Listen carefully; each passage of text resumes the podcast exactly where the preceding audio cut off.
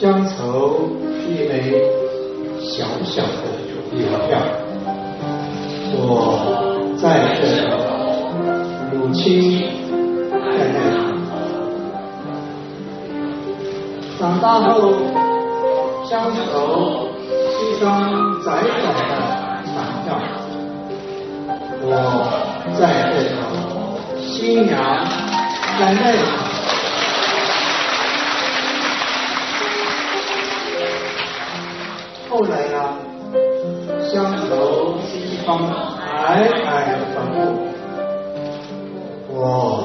在外头，母亲在里头，而现在，乡愁是一湾浅浅的海峡，我在这头，大陆。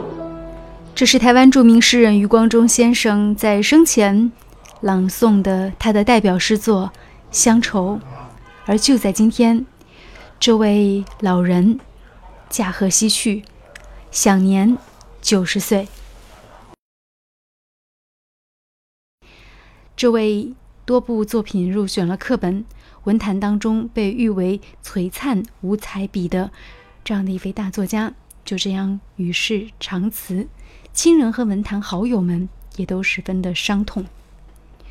余光中先生被文坛大师梁实秋盛赞为右手写诗，左手写散文，成就之高一时无两。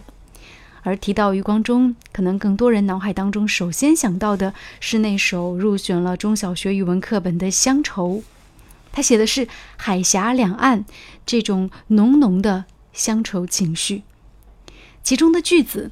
大家一定记得，小时候乡愁是一枚小小的邮票，我在这头，母亲在那头；长大后，乡愁是一张窄窄的船票，我在这头，新娘在那头。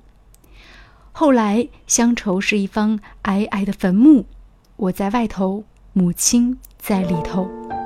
而现在，乡愁是一湾浅浅的海峡，我在这头，大陆在那头。这首写自于一九七二年的诗歌，是余光中先生的代表作。一九二八年，余光中出生，他出生在江苏南京，曾经就读于金陵大学外语系。那一九五二年毕业于台湾大学外文系，一九五九年获得了美国爱荷华大学的艺术硕士，之后呢就。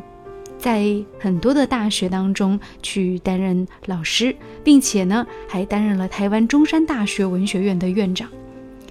余光中的一生获得了很多的大奖，他已经出版的诗文和译作有四十多种。对我而言，在印象当中，余光中先生最著名的三篇文章，那首先第一篇就是刚才和大家有介绍到的这个相当的脍炙人口的乡愁。因为这是一个大家从小这个在语文课本当中去学过，而且会背诵的一首现代诗。而且，如果要但凡来选取中国现代诗最这个精彩的一百首或者是五十首，哪怕是前十名，这首诗都是一定可以放进去的。因为它不仅是有人文情怀，同时呢，它会有一个时代的政治背景。但是。啊，提到余光中先生，我还特别想谈到他的另外两个著作。第一个是他曾经就是写给自己的孩子的一篇散文，叫《写给未来的你》。我很难去描述。嗯，在若干年前，我第一次听到有人在一个朗读会上去朗读余光中先生的《写给未来的你》的时候，那种震动的。心情跟感觉，因为在这样一个浮躁跟浮华的年代当中，余光中先生对自己的女儿，他是只提了一个要求，他说：“那对你的其他的我没有要求，但是孩子，我希望你至始至终都会是一个理想主义者。”我记得我第一次当时是参加一个啊最美家书的一个朗读会。当有一个家长朗读了这篇文章的时候，尽管他的朗读不是很好，嗯，谈不上更多的艺术的这种，嗯，修养，但是我就瞬间落下泪来，就感觉到一开始是眼泪在眼眶里打转，因为在这样一个浮华的年代当中，我相信只有诗人还有哲学家，那他才会用这种过尽千帆的心情去告诉自己的子女说，那你。学习成绩好不好等等都无所谓，重要的是你要成为一个理想主义者。所以，这种心情跟情愫啊，我相信很多人都会啊有印象。所以，一定一定要推荐给大家的就是余光中先生这篇非常著名的散文，就是写给未来的你。其中特别谈到第一句就非常的打动人心，孩子。我希望你至始至终都是一个理想主义者。你可以是农民、工程师、演员、流浪汉，但是你必须是一个理想主义者。这是一个让我非常感动的一篇文章，来自余光中先生。另外一篇，其实谈到余光中，我觉得更是应该被认作他的代表作的，因为我觉得。呃，乡愁那首诗歌，其实它更多的是他的情感比较打动人，但是要证明余光中先生的这种笔法还有他的实力，其实要看的是另外一首诗作，就是他的那首非常著名的《寻李白》。嗯，《寻李白》也是余光中先生在现代题材诗歌当中一个非常著名的代表作。那我相信，但凡是喜欢写诗的人、喜欢文学的人，提到李白。就会有一种荡气回肠的感觉。我前两天有在听啊，李波老师在解读李白的一首诗歌，叫做《独坐敬亭山》。李白在诗中写道：“众鸟高飞去，孤云独去闲。相看两不厌，只有敬亭山。”哇，多么空灵，然后又是多么的这种超然的一种哲学态度。嗯，那看到这首诗，就会多多少少让人跟这个啊柳宗元的那首《江雪》去比较。江雪写的是“千山鸟飞绝，万径人踪灭。孤舟蓑笠翁，独钓寒江雪。”一个是，呃，我觉得是更超然的态度。另外一个，柳宗元虽然也很超然，但是他是超然是说，那现实是如此的这个，呃，孤寂荒无人烟呐。它可能更多让人感觉到的是那种江水之间的这种，呃，困苦和他当前的困境之情。但李白是多么的潇洒，所以为什么说李白是更加了不起的这种诗人？我觉得从这首诗歌的对比当中就可以了解到。那，嗯，李白，呃，允许我多说两句。还有一首诗是我超级爱，就是他的那首。嗯，危楼高百尺，手可摘星辰，不敢高声语，恐惊天上人。李白被后世啊评为是谪仙人，所以我真的相信，像李白、像爱因斯坦这样的人，他其实就是天神下凡到了人间这样的感觉。呃，说回来，说到余光中先生，对于李白也会有一种。发自内心的爱，不然他为什么会写那样一首荡气回肠的《寻李白》？在《寻李白》当中有特别多的好句子，那我印象最深的是其中这样几句：“酒入豪肠，七分酿成了月光；余下的三分笑成剑气，袖口一吐就半个盛唐。”哇哦，他是对李白有怎样的一种情感，他才会有？这样的一个表达，那我想说的是，如果提到历史上的一些诗人，呃，说到这个贺知章，然后说到杜甫，可能我们只是说我们很喜欢这些诗人。谈到李白的时候，嗯，就我而言，或者说我相信就余光中先生而言，他可以大胆的说，我爱李白，爱跟喜欢的程度是不一样的。如果不爱李白，不可能写出这样的诗歌。太好了，所以，嗯，谁给了余光中先生这样的神来之笔？我相信也是李白。那因为沾了谪仙人的灵气，他的诗歌、他的散文，也才会有这样荡气回肠的力量和那种谪仙人一般的这种气质。在我们今天节目的最后呢，也和大家来分享一下余光中先生的这首非常经典的代表作，我个人觉得是代表作《寻李白》。呃，我读的不好，但是我希望能够，能够，就是激起你的某种情愫。在我之后，然后呢，去找到这首诗歌，然后来朗诵出来，《寻李白》。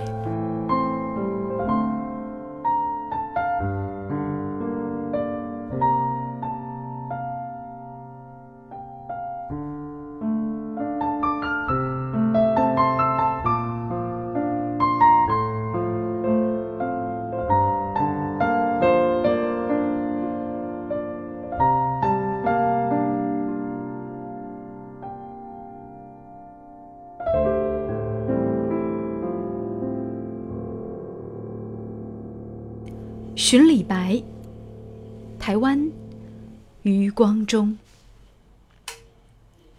痛饮狂歌空度日，飞扬跋扈为谁雄？那一双傲慢的靴子，至今还落在高力士羞愤的手中，人却不见了。把满地的难民和伤兵，把胡马和枪马交剑的节奏留给杜二，去细细的苦吟。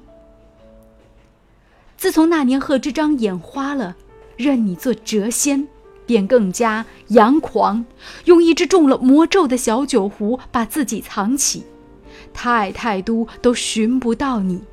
愿长安城小，而湖中天长。在所有的诗里，你都预言会突然水遁，或许就在明天，只扁舟破浪，乱发当风。而今，果然，你失了踪。树敌如林，世人皆欲杀，肝硬化怎杀得了你？酒入豪肠，七分酿成了月光，余下的三分笑成剑气，袖口一吐，就半个盛唐。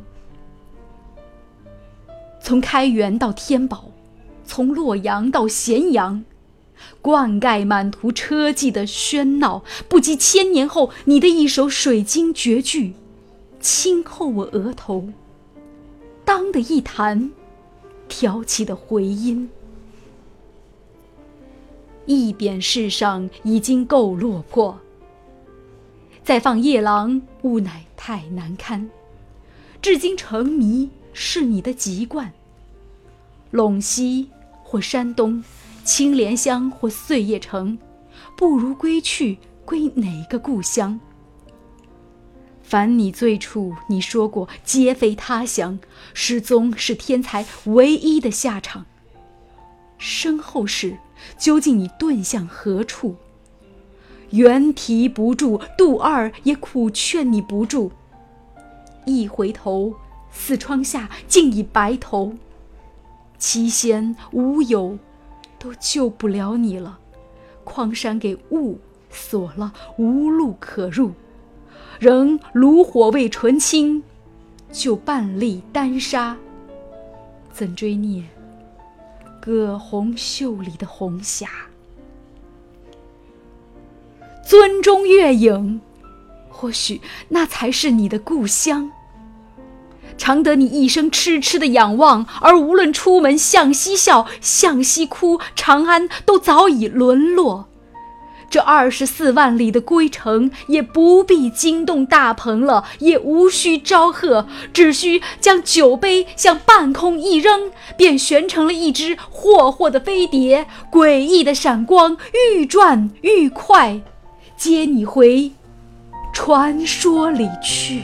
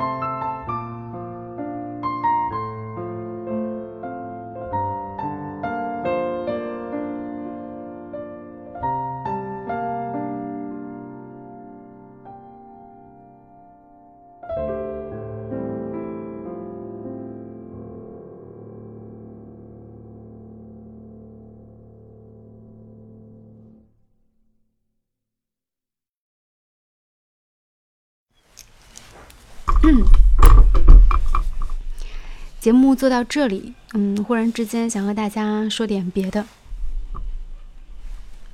节目做到这里，忽然之间让我想起要和大家说点别的。节目做到这里，忽然我觉得突然之间想和大家说点别的，因为，嗯，我忽然想起来，就是看到新闻里说，其实，在大概一两天之前。那余光中先生的家人送他到医院去，只是因为说天气突变，然后他觉得可能有点不舒服，到医院当中去休养，所以家人是没有想到说突然这么突然他就离开了这个世界。尽管说在很多人的这种印象当中，然后这都是一件非常。呃，突如其来和震惊的新闻，因为之前没有听到过各种关于余光中先生生命垂危这样的消息。那他可能前两天还是可以写作，但是忽然之间就走了。呃，但是让我想起了他曾经写过的一首诗歌，因为一个诗人对于生死，他总会有自己的哲学态度。在那首在台湾写的诗歌的时候，有一首诗的名字叫《当我死时》，给大家念一下其中的句子。余光中先生在这首诗里是这样写的：“他说，当我死时，葬我在长江与黄河之间，整我的头颅，白发盖着黑土，在中国最美最母亲的国度，我便坦然睡去，睡整张大陆。”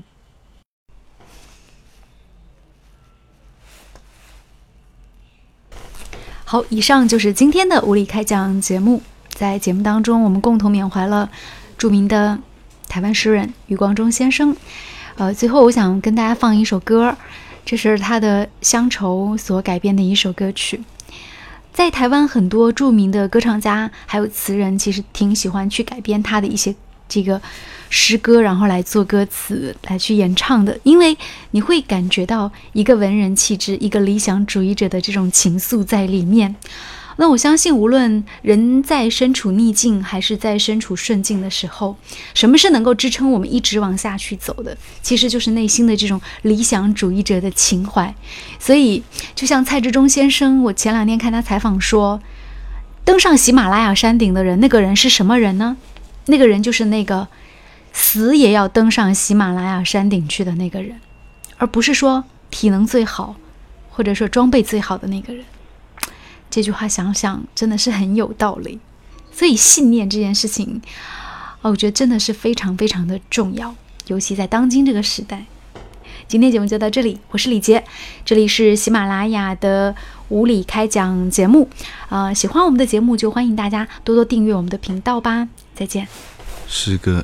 是语言的花朵，任何怒放的花都会随着时间凋零，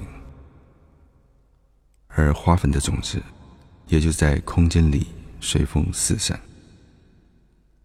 可能他们就躲在任何不为人知的土地的角落里，静静的等待着另一个春天的来临。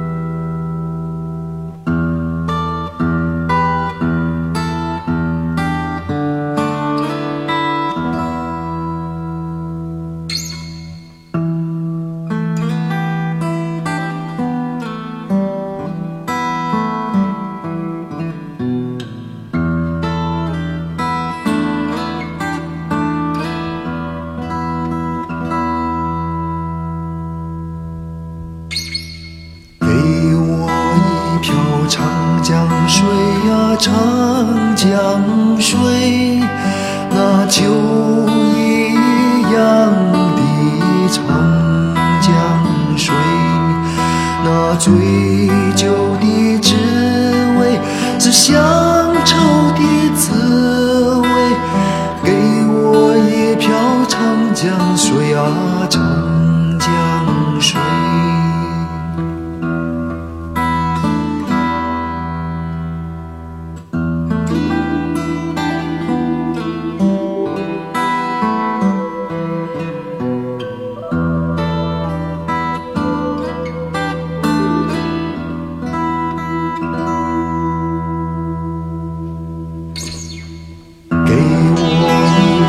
海棠红呀海棠红那些一样的海棠红那飞雪的绍痛是乡愁的绍